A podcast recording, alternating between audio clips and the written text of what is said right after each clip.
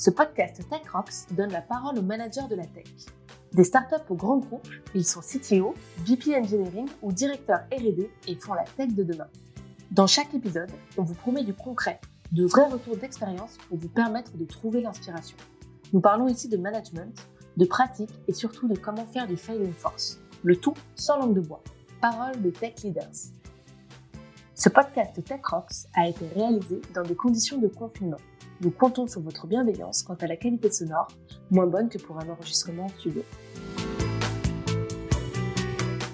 Bonjour, euh, Dimitri de TechRox.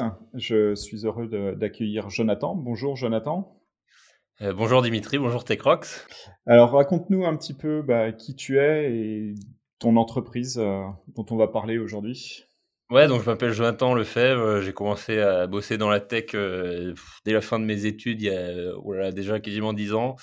Euh, et les gens qui me connaissent, euh, non pas que je sois très connu, mais les gens qui me connaissent me connaissent surtout pour mon travail pour une boîte qui s'appelle Capitaine Train, qui était une super aventure où j'étais un des, un des premiers salariés, où je me suis occupé de toute la partie expérience client. j'ai raconté tout ça dans un livre qui est un peu ce qui m'amène ici, si j'ai bien compris. Et à part ça, euh, je suis, euh, je suis ce qu'on pourrait appeler un productivity nerd, quoi. J'adore, euh, j'adore réfléchir à l'utilisation des outils numériques pour optimiser tout un tas de trucs dans ma vie et la rendre plus agréable. sinon, j'aime beaucoup les jeux vidéo et je fais du basket en National 3. Donc voilà pour un, un tour d'horizon un peu rapide. Et du coup, merci pour l'invitation parce que je même si j'ai beaucoup bossé avec des développeurs dans ma vie, je suis absolument pas euh, CTO ni euh, VP engineering. Mais bah, j'ai cru comprendre que le mon livre sur le service client vous avez intéressé chez TechRox, donc je suis très flatté de l'inviter. oui, oui, merci, merci surtout pour ton livre parce que pour moi, il peut vraiment changer le, point de vue des CTO et des tech leads sur, sur le service client. Donc on, on en parlera un petit peu après, évidemment. Quel était ton parcours un petit peu avant le, service client et après Captain Train? Euh, ouais, alors euh, Capitaine Train, c'était mon premier euh, vrai job, on va dire. Hein. Moi, je sortais d'école de commerce, même si je ne ressemble pas du tout à, l'étudiant type d'école de commerce. J'ai plutôt une, je pense, une mentalité d'ingénieur, mais sans, doute pas les compétences. Mais on va dire profil, plutôt analytique, mais avec quand même une, une certaine sensibilité business et ouais, davantage orienté euh, service, expérience client, quoi. Et, euh, et en fait, c'est marrant parce que je pense que le service client tel qu'on le voyait chez Capitaine Train, c'était un peu pile entre ces deux approches, quoi. Il y avait le côté euh, côté très technique de, vraiment la résolution technique des problèmes, toujours apporter une vraie solution concrète aux gens. Puis voilà, c'était un projet d'ingénieur. le produit doit toujours avoir une, une, excellence opérationnelle et tourner comme une horloge, quoi. Et, et aussi le et du coup le, côté plus humain euh, où euh, euh, au-delà de l'excellence opérationnelle, on voulait avoir une, une excellence de la, partie humaine de la relation client, dans l'empathie, dans l'authenticité, etc. Donc bref, moi je sors d'école, je découvre Capitaine Train, je tombe complètement amoureux du produit et même au-delà du produit, de la façon dont l'équipe s'exprimait sur leur blog, dans leurs tweets, vraiment ça, ça, ça résonne vraiment. donc je leur envoie un mail, une espèce de lettre d'amour, quoi. Et donc finalement, j'ai rejoint l'équipe euh, quelques mois plus tard. Euh, donc c'était en 2012 euh, bah, pour prendre en charge toute la partie service client justement, qui était, je pense qu'on en parlera, vraiment très lié au produit lui-même. Parfait. La...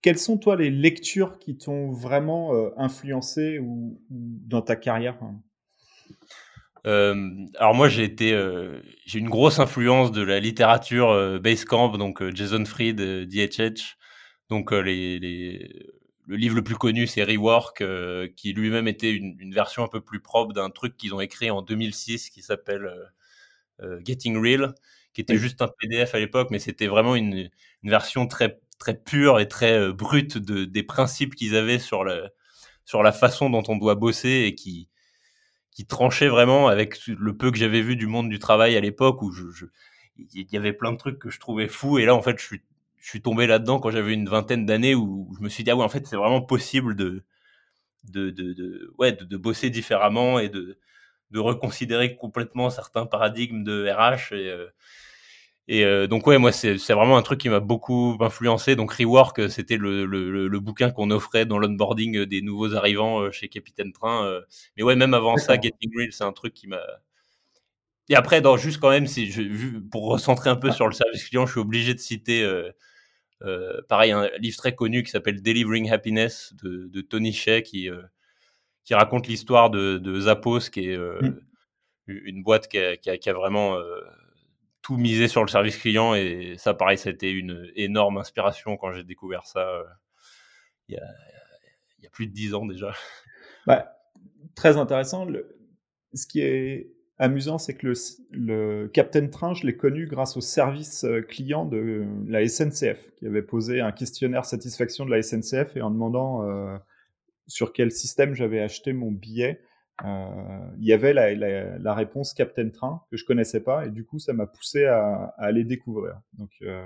ah, incroyable, on a, on, a, on, beaucoup dû se battre pour apparaître sur ce genre de formulaire où, où effectivement, euh, bah, voilà. Les, la plupart des gens déjà ne, ne connaissent pas le marché, ils, ils, ne savaient pas que euh, que la SNCF n'était pas elle-même un distributeur de billets et qu'en fait c'est une boîte séparée qui s'appelle Voyage SNCF qui fait ça et qu'en fait c'est certes c'est une filiale de la SNCF mais c'est pas du tout euh, le, canal le canal est pas plus officiel que ce qu'on était nous euh, pour acheter des billets de train sur internet quoi. Donc c'est intéressant de voir comment tu l'as découvert du coup.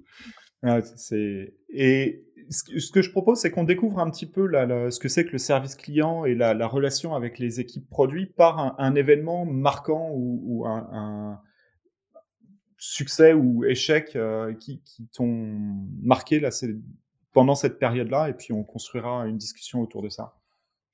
Ouais, euh, alors je sais pas si c'est un, échec ou une réussite. Je pense, je crois, c'est un peu les deux à la fois. Euh, là, le truc que j'ai en tête, c'est qu'on euh, en fait, en juin 2014, il y a eu une, grosse grève SNCF qui a duré euh, quasiment un mois. Et donc, évidemment, ça a eu des conséquences euh, absolument colossales sur notre charge de travail au service client de Capitaine Train, donc sur tous les sujets d'après-vente, etc. Et pour se remettre dans le à, à cette époque, on était trois au support, je crois. Et donc, en fait, du jour au lendemain, on est passé d'une situation où on était honnêtement déjà pas très loin du sur-régime à une situation vraiment critique où on s'est retrouvé complètement enseveli de, de, tickets de support. Et bah, c'était d'autant plus euh, critique pour nous que le, le service client, c'était vraiment euh, la raison d'être de la boîte. quoi. C'était le, le, cœur de la, de la, proposition de valeur. En fait, la seule raison pour laquelle on existait, c'était pour notre produit et pour notre service client. C'est pour ça que les, les gens venaient chez nous. du coup, si on n'était pas capable de tenir euh, nos standards élevés de qualité de service, justement quand les gens ont, ont ce genre de problème d'annulation de, de, train, etc.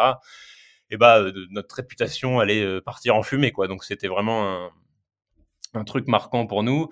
Et ce qui est, euh, je trouve, intéressant avec ce, cet événement, c'est que ça nous a, en fait, ça nous a plongé dans une telle situation de crise que qu'on n'a jamais été aussi bon pour, euh, dans ces moments-là, pour poser toutes les briques de ce qui euh, bah, par la suite nous a permis de, on va dire, de passer à l'échelle, même si c'est toujours compliqué sur un sujet de service client, mais en tout cas de, de, de, gérer une grosse quantité de clients sans faire exploser la taille de l'équipe euh, d'une manière aussi brutale.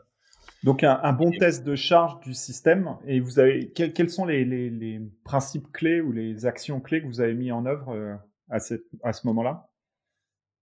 Bah, c'est le, ouais, c'est le moment où, où euh, c'est d'une période très structurante en fait dans le, le, pour construire notre service client et pour qu'il soit prêt pour le futur, quoi. Le, le, fait de se retrouver dans une dans une situation euh, euh, très euh, très anxiogène comme ça, euh, c'est vraiment là où on a, où ça nous a forcé à réfléchir. Euh. Alors, il y, a un truc un peu contradictoire que, qui, qui me semble intéressant, c'est que le, quand on est comme ça à ce point sous l'eau, euh, en fait, on se dit c'est c'est le moment où justement c'est on n'arrive on pas à prendre de la hauteur et réfléchir à ce qu'il faudrait vraiment faire dans la durée parce que bah, par définition on est on est on est dans le creux de la vague et on n'arrive pas à, à, voir très loin. Et à la fois, quand la situation est devenue tellement critique comme ça et que tu te rends bien compte que même en pédalant plus vite, euh, bah, ça te suffira pas pour te sortir de la situation. Et ben quand on arrive là, en fait, ça te donne une espèce de de, stimulation intellectuelle que, que tu n'aurais jamais eu autrement, quoi, pour trouver des solutions euh, euh, assez pour donc c'est un peu c'est un peu paradoxal quoi d'un côté tu es complètement sous l'eau et ça t'empêche de prendre la hauteur et à la fois tu es justement tellement sous l'eau que ça te fait voir des trucs que tu n'aurais jamais vu euh, autrement et donc pour, pour répondre euh, mm. pour répondre à la question donc nous c'est là où on a on a fait un gros travail de, de, de priorisation de, de, chantier du produit que moi j'avais pour le support qui était bah, quand tu fais du support toute la journée les, les, sujets que tu aimerais améliorer sur ton produit, euh, je pense que toutes les équipes connaissent ça, hein, mais ça marche aussi pour le marketing. En gros, tout le monde a, une roadmap pour, euh, pour les ressources techniques et, le goulot d'étranglement, souvent, il se fait là. Donc nous, c'est à ce moment-là où on a vraiment pris conscience de, de l'importance de ce qu'il fallait euh, prioriser dans la roadmap au niveau du produit pour, pour que nos clients soient plus autonomes globalement et pour que, pour que le support puisse puisse euh, consacrer toute son énergie à vraiment répondre aux, trucs qui peuvent pas être automatisables. Donc la partie produit, ça c'est vraiment le truc essentiel. Le deuxième truc, c'est les, euh, tout ce qui est plus dans les outils internes, qui est un sujet mais extrêmement sous-estimé. Euh, évidemment, bosser sur son back-office, ça fait souvent un peu moins rêver les développeurs que, que de bosser sur le produit visible par les clients. Et pourtant, Pourtant, nous, c'est vraiment, euh, en fait, le, back office typiquement, c'est vraiment, c'est vraiment le produit des gens de l'équipe en interne, quoi. Ils passent leur vie dessus. Et donc, en fait, ce qui se passe, c'est que quand, tant que t'es pas dans une situation de crise un peu extrême comme, comme celle qu'on a connue, bon, bah, tu t'en fous un peu que ça prenne trois, trois clics de plus pour faire une action que tu aurais pu faire euh, potentiellement en un raccourci clavier, quoi. Et, là, quand tu arrives dans des, avec des volumes délirants comme ça, d'un seul coup, ça te fait prendre conscience de la valeur de ce genre d'optimisation. Du coup, qui est le deuxième truc sur lequel on a beaucoup euh, travaillé à ce moment-là. Et, euh, et, le, troisième truc, c'est, je dirais, recrutement au sens large. Hein, donc, faire grossir, faire grossir l'équipe, mais bah, aussi construire sa culture, bien documenter tous ses processus, réfléchir à son onboarding, vraiment sa base de connaissances, tout ce qui va faire que les nouveaux arrivants vont ne vont pas prendre des, des mois ou des années avant de, de, de d'être efficace et de pouvoir vraiment euh, aider, euh, aider le support à gérer des, des, gros volumes, ce qui reste toujours le challenge pour, euh, pour ce type de job, on va dire. Regardons par exemple un exemple de, de situation et la, la relation qu'il y a eu avec l'équipe produit. Tu un, événement précis d'une.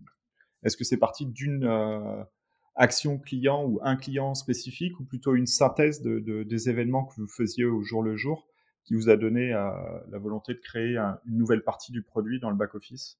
Il euh, y, avait plusieurs trucs. Y avait, en fait, moi, j'avais, pas mal de, d'exemples d'optimisation qu'on pouvait faire sur le produit pour que euh, pour que le client puisse effectuer certaines actions lui-même.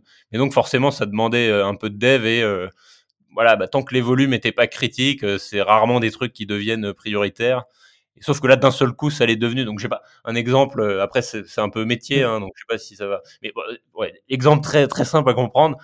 Euh, en fait, pendant très longtemps sur Capitaine Train, pour annuler un billet si tu avais plusieurs passagers, eh ben en fait, ça, c'était pas possible de le faire directement sur le, depuis l'interface pour des raisons obscures de, on va dire, d'API SNCF.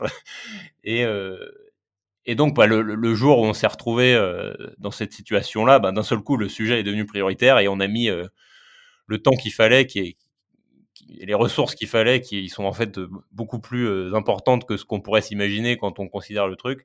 Mais on a enfin résolu le problème. Et là, d'un seul coup, du jour au lendemain, on est passé de, de plusieurs dizaines de, cas par jour qu'il fallait traiter. Alors, c'était pas forcément très long, mais voilà, ça demandait une action manuelle du support à zéro, plus rien. Genre, c'est bon, les clients sont autonomes et on a, plus de problème. Donc voilà, c'est juste un exemple pour comprendre, mais en fait, des comme ça, euh, moi, j'en avais des, centaines, quoi, sur le produit, euh, des trucs que, voilà, ça, il faudra absolument qu'on le fasse un jour. Euh, mais c'est vrai qu'on en revient à des, quasiment à des questions de priorisation de roadmap. Et bah, ce qui s'est passé dans cette situation-là, c'est que là on dit ok on, arrête toutes les nouvelles features pendant trois mois on se met à fond sur les chantiers du support et juste là on a on n'a pas le choix. C'est déjà des trucs qu'on procrastinait depuis, euh, depuis quelques mois. Là, on est arrivé dans une situation tellement critique qu'il faut absolument qu'on les fasse, sinon on s'en sortira pas. Quoi. Et c'est tellement, c'est tellement crucial pour la, survie et l'image de la boîte que, que, que voilà, on, s'y met. Et... Donc, tu es devenu directeur produit là pendant un moment et tu as pu euh, mettre les, les, fonctionnalités. Tu as eu une petite période directeur produit. Tu avais des, des, contacts privilégiés au sein de la tech, de, de, de des personnes plus sensibles que d'autres, des personnes qui participent au, au support Comment, comment tu as perçu un peu l'implication de l'équipe et les conseils que tu pourrais donner au, tech lead pour, euh, pour effectivement faire passer ces, cette, cette, euh, ce focus sur le service client à l'intérieur de son équipe? Alors pour moi, tout se joue sur la culture en fait. Et nous, euh, c'est pour ça que c'est le premier truc que je regarde quand, quand, je découvre une boîte ou que derrière j'ai aussi fait un projet sur les RH. En fait, nous, une bonne partie de ce qu'on a réussi à faire, ça s'explique en, résumé, hein, parce que vraiment tout le monde dans la boîte et pas juste le support client était vraiment concerné par ça. Et d'ailleurs, on, bah, parlait de, des sujets produits et de, de, priorisation de roadmap et tout. En fait, nous, on, a attendu très très longtemps avant d'avoir un, vrai product manager, enfin des gens qui soient vraiment là pour prendre ces décisions-là. En fait, pendant très très longtemps, jusqu'à de mémoire une, trentaine de personnes. Hein. Avant ça, on, c'était euh, la roadmap était gérée directement par euh, euh, par les développeurs et, euh, les, et les gens euh, du support, enfin les, les, gens qui sont les mieux placés pour, pour décider, pour voir ce qui va et ce qui va pas dans le produit, quoi. Et en fait, c'est, il y a uniquement au moment où, où il y avait trop de sujets et où il fallait vraiment que quelqu'un, ça devienne son job à plein temps juste pour avoir conscience de, tous les sujets, que là, on s'est mis à construire une vraie équipe produit dont c'était le seul job. Mais avant ça, donc je pense que pour nous, c'est arrivé beaucoup plus tard que pour la plupart des startups où euh, le, product manager arrive quand même assez, le premier product manager arrive assez tôt. Nous, c'était tellement infusé dans la culture. Euh, typiquement, voilà, tous les développeurs étaient euh, avaient une grosse sensibilité sur le service client. et ça, ça, les dérangeait pas de, de, de, faire de temps en temps du support pour bien comprendre ça. Et donc la, la, la question. Oui, pardon, j'ai pas répondu. Donc non, non, non, c'était si, si, ça répond, mais c'est si quelqu'un euh, n'a pas cette appétence-là, n'a pas cette culture, est-ce que tu as des, des, des, conseils pour réussir à retourner un petit peu l'approche client? Quelqu'un qui oublie euh, d'aller au contact du client, par où bah, commencer Nous, on mettait une grosse barrière dès le recrutement, en fait, à ce niveau-là. On n'allait jamais recruter un dev euh, aussi compétent et, fort soit-il s'il n'avait pas un peu cette sensibilité-là. Mais par contre, des fois, ça suffit pas, effectivement, et le, le nous, le truc euh, qui nous a beaucoup aidé, c'est euh, ce que l'industrie appelle le everyone on support. Donc, c'est vraiment cette idée de, de, que les gens soient répondent eux-mêmes aux clients. Et en fait, il y a une différence énorme entre entre traiter les cas soi-même, vraiment d'écrire la réponse avec ses propres mains, et juste, euh, je sais pas, écouter des rapports ou ou même passer du temps à, à, lire des emails des clients ou à écouter des appels ou des choses comme ça.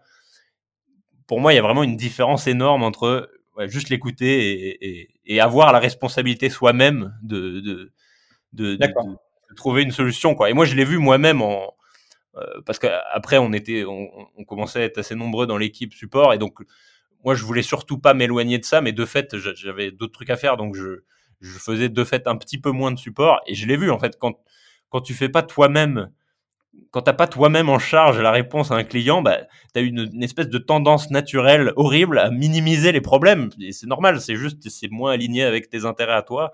Et du coup, bon, bah, ça termine comme, euh, ouais, ok, on, s'en fout un peu, quoi. C'est pas, c'est pas mon sujet pour le moment. Et donc, donc Jonathan vient de prendre de, dans la, sur la question de un CTO doit-il coder? La réponse est oui, c'est ça.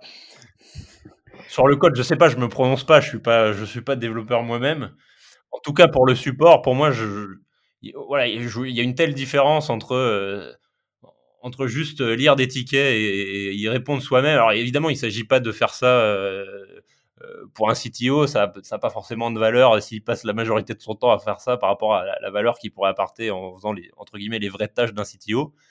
Mais nous, voilà, le modèle sur lequel on était arrivé au, bout de plusieurs itérations, c'était un truc qui va pas qui va casser la roadmap de personne. Hein. Nous, on était sur une demi-journée de support par mois pour tous les gens de l'entreprise. Et donc vraiment un truc qui est marqué dans ton agenda euh, à l'avance où euh, tu, n'es pas. Après, le but c'est que ce soit flexible. Hein, euh, c'est pas c'est pas que ce soit trop trop figé, mais sur sur cette demi-journée mensuelle qui est quand même pas un truc monstrueux. T'es pas censé faire autre chose et ça va vraiment t'aider. Et en fait, ce qui est intéressant, c'est que les, les gens qui plongeaient là-dedans, euh, bah, t'en as certains qui arrivent, qui y allaient un peu à reculons, quoi. Ouais, bon, mon job c'est pas de faire du support, quoi. Vous êtes gentils, les gars, mais euh, et en fait, à le faire comme ça sur des volumes raisonnables, bah souvent ils se rendaient vraiment compte que ça les rendait vraiment meilleurs dans leur job, quoi, pour comprendre euh, un peu les problèmes des clients. Et, et donc ouais, c'était c'était assez vertueux, quoi. Dès lors que nous on l'amenait pas forcément comme une contrainte, mais en en disant euh, non mais tu vas voir en fait le but c'est de te rendre meilleur dans ton job et on pense sincèrement que ça va t'aider euh, de faire ça. Après le voit pas si on va pas te forcer à le faire mais on pense sincèrement que ça, ça pourrait t'aider et donc amener de cette manière-là un peu euh, enfin je sais pas pédagogique quoi nous ça a vraiment très bien marché quoi. D'accord.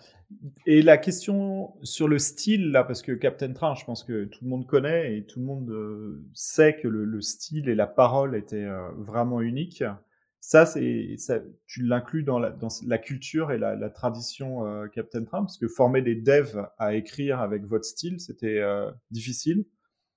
Complètement dans la culture, complètement dans la culture.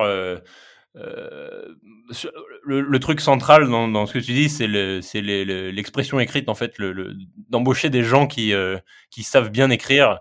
Et ça, pareil, c'est un truc qu'on a, on a été très inspiré par Basecamp euh, à ce niveau-là. C'est le hire good writers et, pas seulement pour pour répondre aux clients, mais aussi pour toute la communication interne et asynchrone de la boîte, qui était un truc assez fort chez nous.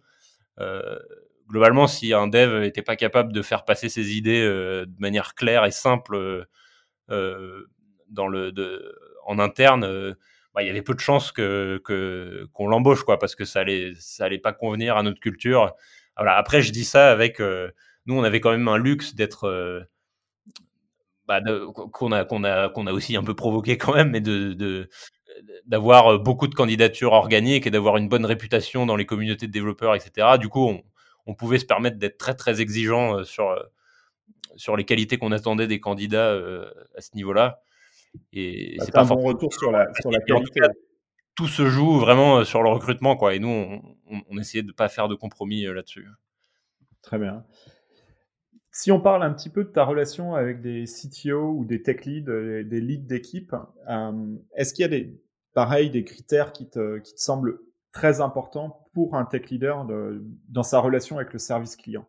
Qu'est-ce qu'il faut vraiment qu'il prenne soin de faire? Qu'est-ce qui facilite la vie du service client pour euh, depuis la partie tech?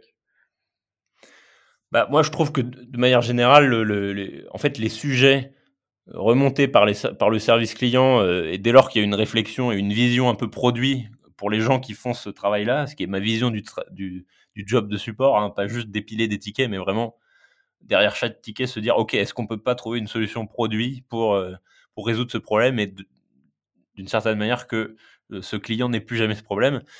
Et donc en fait souvent le support est un peu euh, relégué par par ces populations là à juste titre voilà. Ils ont ils ont il y a d'autres pans aussi de l'entreprise à gérer et, voilà. Et donc forcément moi le conseil que j'ai c'est en fait vous avez une mine d'or sous les yeux de gens qui ont une un niveau d'expertise sur le produit qui est tel que le, le, CTO n'aura jamais lui-même en fait euh, euh, parce que parce que justement il n'est pas un peu sur le terrain et au contact euh, avec les clients. Et moi le meilleur conseil enfin ça c'est vraiment une mine d'or pour améliorer son produit et derrière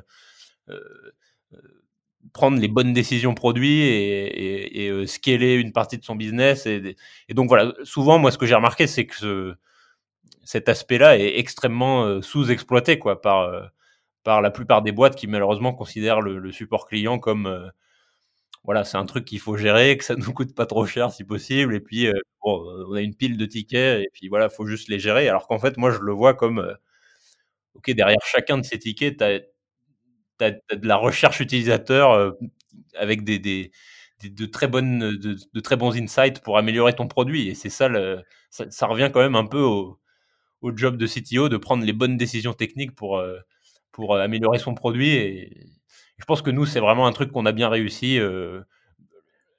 en gros, le, ce, que je, ce que je cherche à faire, moi, c'est de réduire la distance entre, entre les, problèmes qui vont être montés par les clients et les gens qui vont être vraiment en capacité de les résoudre. Donc, typiquement, les développeurs, euh, les, les CTO, mmh. donc les gens qui vont vraiment avoir la main pour résoudre le problème, quoi. Et donc, ce qui se passe dans la plupart des boîtes, c'est que tu as une distance énorme entre ces deux entités. Et en fait, la, la, la douleur du client, elle est diluée entre plein de personnes différentes qui euh, individuellement n'ont aucune mauvaise intention ou quoi. C'est juste que la douleur est tellement diluée entre des personnes différentes qu'il y a personne qui va vraiment avoir la main pour pour comprendre le, problème d'une manière holistique et d'apporter les solutions pour les résoudre. Et donc moi, je, c'est vraiment ce que j'essayais de faire, c'était de résoudre, de réduire cette distance pour que la, boucle de feedback soit la plus courte possible et qu'on puisse améliorer notre produit euh, euh, sans, euh, sans dépendre d'une, inertie interne, quoi. Il y, a, deux exemples que j'ai en tête qui, qui, sont assez incroyables dans, le, bouquin et dans la culture que vous avez. Le premier, c'est la capacité à, retourner un peu le principe du service client qui, j'ai l'impression, dans toutes les entreprises, représente l'entreprise vis-à-vis des clients.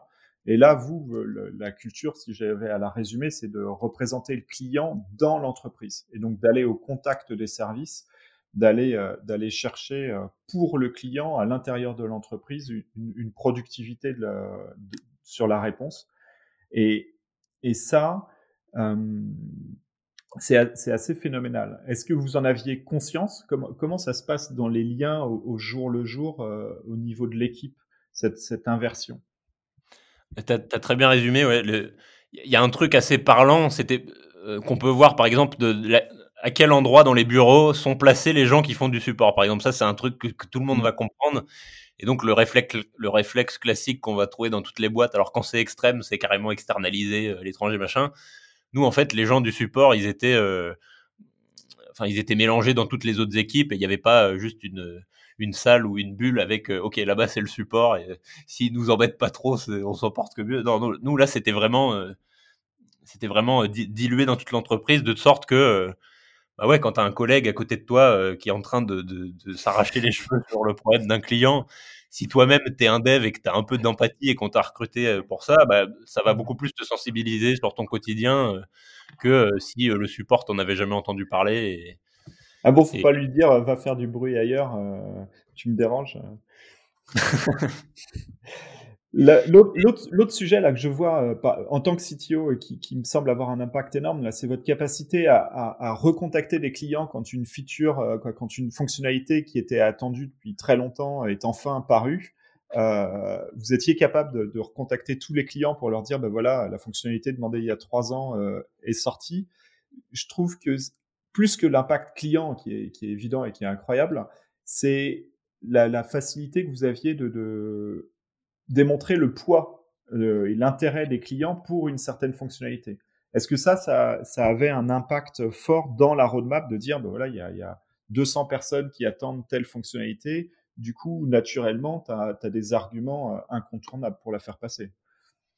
Ouais, bien sûr. Et puis, bah, c'est devenu d'autant plus euh, important à mesure qu'on a qu'on a grossi et qu'on avait de plus en plus de, clients. Et donc, le, gros enjeu pour le support, c'est la, difficulté pour moi, c'était au début, je voyais absolument passer tout ce qui se passe, donc j'avais une excellente connaissance de vraiment des problèmes des, clients.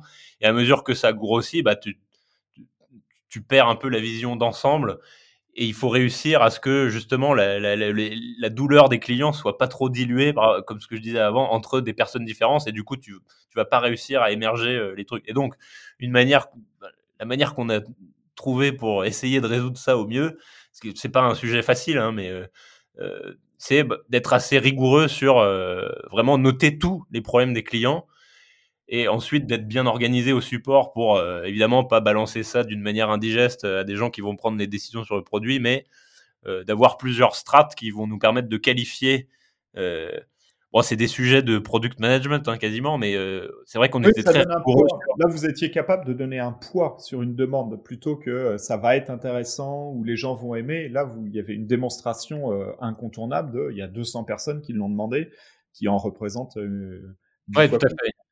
Donc voilà, en fait, on essayait de. de... C'est marrant parce que ça me fait penser à tous les réflexes que j'ai sur la prise de notes, etc. Mais les... donc voilà, cette idée de capture, genre à, chaque fois qu'on identifie un problème, on le capture de la meilleure manière possible, et derrière on, le fait, on le, on le fait mijoter dans notre base de, connaissances, et quelques semaines plus tard, on a une compréhension assez fine et précise de ce qu'il faudrait vraiment faire pour le produit, euh, en essayant ouais de, faire les bonnes abstractions sur euh, Ok, ça, ça arrive vraiment très très souvent. C'est ultra chiant pour le support, mais est-ce que la valeur produit, elle est si folle que ça Et donc voilà, prendre ce genre de décision compliquée, mais je pense que ça passe par ouais, peut-être une certaine rigueur dans la capture et d'essayer de bien c'est là où aussi la, valeur du service client avec le rôle un peu plus un peu plus augmenté, on va dire, tel qu'on le voyait nous, c'est que les pour caricaturer, c'est que tous les gens au support chez nous étaient quasiment doublés d'un UX researcher en fait et qui allaient vraiment essayer de comprendre en profondeur les problèmes et, pas juste se débarrasser d'un ticket dans la pile. Quoi. L'idée, c'était vraiment de comprendre, OK, qu'est-ce qu'il y a derrière ce problème? Est-ce qu'on n'a pas une manière intelligente de, en fait, pour moi, les, premières embauches au support, c'était, ils avaient quasiment des profils de product manager, et donc ça, c'est pas du tout le, c'est pas du tout le profil euh, qu'on imagine quand on s'apprête à faire un recrutement service client euh, euh, au départ, quoi. Nous, je pense que c'est ça qui nous différencie un peu de la plupart des boîtes. Je, vais, essayer de te faire un petit profil type du, tech lead idéal pour le service client, et puis tu me diras s'il manque des, des éléments. C'était quelqu'un qui est capable d'envoyer ces développeurs euh, dans le service client, donc pour le Everyone on Support.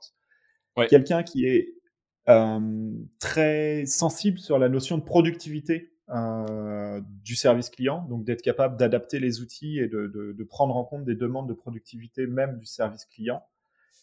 D'avoir des développeurs et, qui savent parler et savent euh, s'exprimer pour euh, vraiment être dans la, fluidité de la culture dans les deux sens par l'écrit et euh, sur la rigueur de la, précision du suivi de l'ensemble des incidents, parce qu'au final, chaque remontée client est un mini incident, donc une très bonne culture de la gestion des incidents et des attentes. Qu'est-ce qui manque quelque part dans ce profil-là, ou est-ce qu'il correspond bien à ce que tu attendrais d'un tech lead? Tu as, parfaitement résumé, je n'ai pas grand-chose à ajouter, ça me paraît très bien. nous, en fait, on avait un truc qui nous a vraiment changé la vie, c'est qu'on avait, euh, on avait des développeurs intégrés à l'équipe support. Donc vraiment des, des, ah. gens dont le seul boulot était de bosser sur nos, sur nos sujets à nous, donc euh, essentiellement donc des, des, outils internes. Et ça vraiment, euh, bah ça, ça fait partie des discussions souvent que j'ai eues avec quelques CTO où euh, nous, c'est le truc qui nous a fait euh, vraiment passer un cap sur, la, sur les sujets de mettre à l'échelle, on va dire, le, service client. C'est ouais, en fait, au, au, départ, on avait euh, ce rôle-là était euh, était vaguement assuré euh, à, certaines périodes par des par des par des devs full stack de l'équipe, mais qui avaient d'autres choses à faire dans le roadmap. Et donc c'est vraiment le jour où on a défini le périmètre de ce rôle, c'est-à-dire ok, ton seul job, ce sera de, de, rendre le support plus productif. ça, ça nous a vraiment donc on en avait deux comme ça. Jusqu'à la, période où je suis parti. Et je pense que l'embauche d'un seul de ces devs, ça nous a évité l'embauche de, je ne sais pas très bien le quantifier, mais de, de, plusieurs, euh, voire des dizaines de personnes au service client, parce que, voilà, par définition, euh, le dev, il va réussir à trouver des solutions scalables à des problèmes euh, où, la solution, c'est pas d'empiler des humains pour juste pour dépiler plus de trucs. et ça, typiquement, sur optimiser son back office, ça peut faire vraiment une grosse différence euh, quand tu as des volumes comme ça, quoi. Bah, c'est, oui, ça, revient à une sorte de feature team pour le service client et qui apporte une valeur incroyable pour l'entreprise. Super. Euh, très intéressant. Le dernier, dernier, point là qui, qui, qui, qui, me chatouille un petit peu, c'est la, la, gestion des interruptions, parce qu'au final, le service client est un gros fournisseur d'interruptions pour l'équipe. Euh, quand tu parles de, de, de, publier sur Slack euh, les, les, les, remontées clients, est-ce qu'il y avait des, des tips ou des, des, des organisations spécifiques pour éviter d'interrompre trop tout le monde d'un coup? Bah, ça, ça remonte sur des sujets de communication asynchrone euh, qui sont effectivement pas euh, pas évidents pour pas mal de gens, mais nous, c'était vraiment dans la culture, encore une fois, parce que bah, un des trucs qui nous a vachement aidé et que, que, que je rationalise après, après coup, mais en fait, nous, on avait des gens en, télétravail. Euh, moi, le premier, en fait, j'habitais à Lyon. Et très tôt dans l'histoire de la boîte, et ça, ça nous a forcé à, à prendre ce, ce réflexe de, de, de, communication écrite et asynchrone, donc qui est par définition beaucoup moins euh, propice aux interruptions par rapport à, à, à du Slack ou du temps réel. Et, donc, je pense qu'on était assez, on avait une bonne, euh, on avait les bons réflexes à ce sujet-là pour pour pas trop euh, interrompre les, développeurs. Euh, après voilà, ça restait une, culture de boîte très ingénieur. Donc les trois fondateurs sont ingénieurs, ça ça a une influence énorme sur tout le développement de la boîte derrière. Et, et ça, je pense, ça a posé pas mal de, de, de briques qui derrière nous positionnaient assez bien euh, sur ces sujets-là. Mais effectivement, l'idée c'est pas de c'est pas de passer ses journées à interrompre les devs, ils ont d'autres choses à faire, mais je pense qu'on arrivait à, justement à bien gérer l'information et à la présenter au bon moment pour pas que ce soit une interruption et pour que ce soit euh, intégré dans les, dans les roadmaps euh, de manière euh, constructive et sans, sans interrompre les gens. Quoi. Bah, merci beaucoup, Jonathan. J'espère que ça donne envie aux gens de lire le livre et puis surtout d'essayer de, d'inverser leur service client pour les inciter à, représenter le client dans l'entreprise. C'était un plaisir. Bah, plaisir partagé. Merci beaucoup pour euh, l'invitation. J'espère que j'espère que j'ai pas trop enfoncé de porte ouverte et que ça intéressera euh, les gens.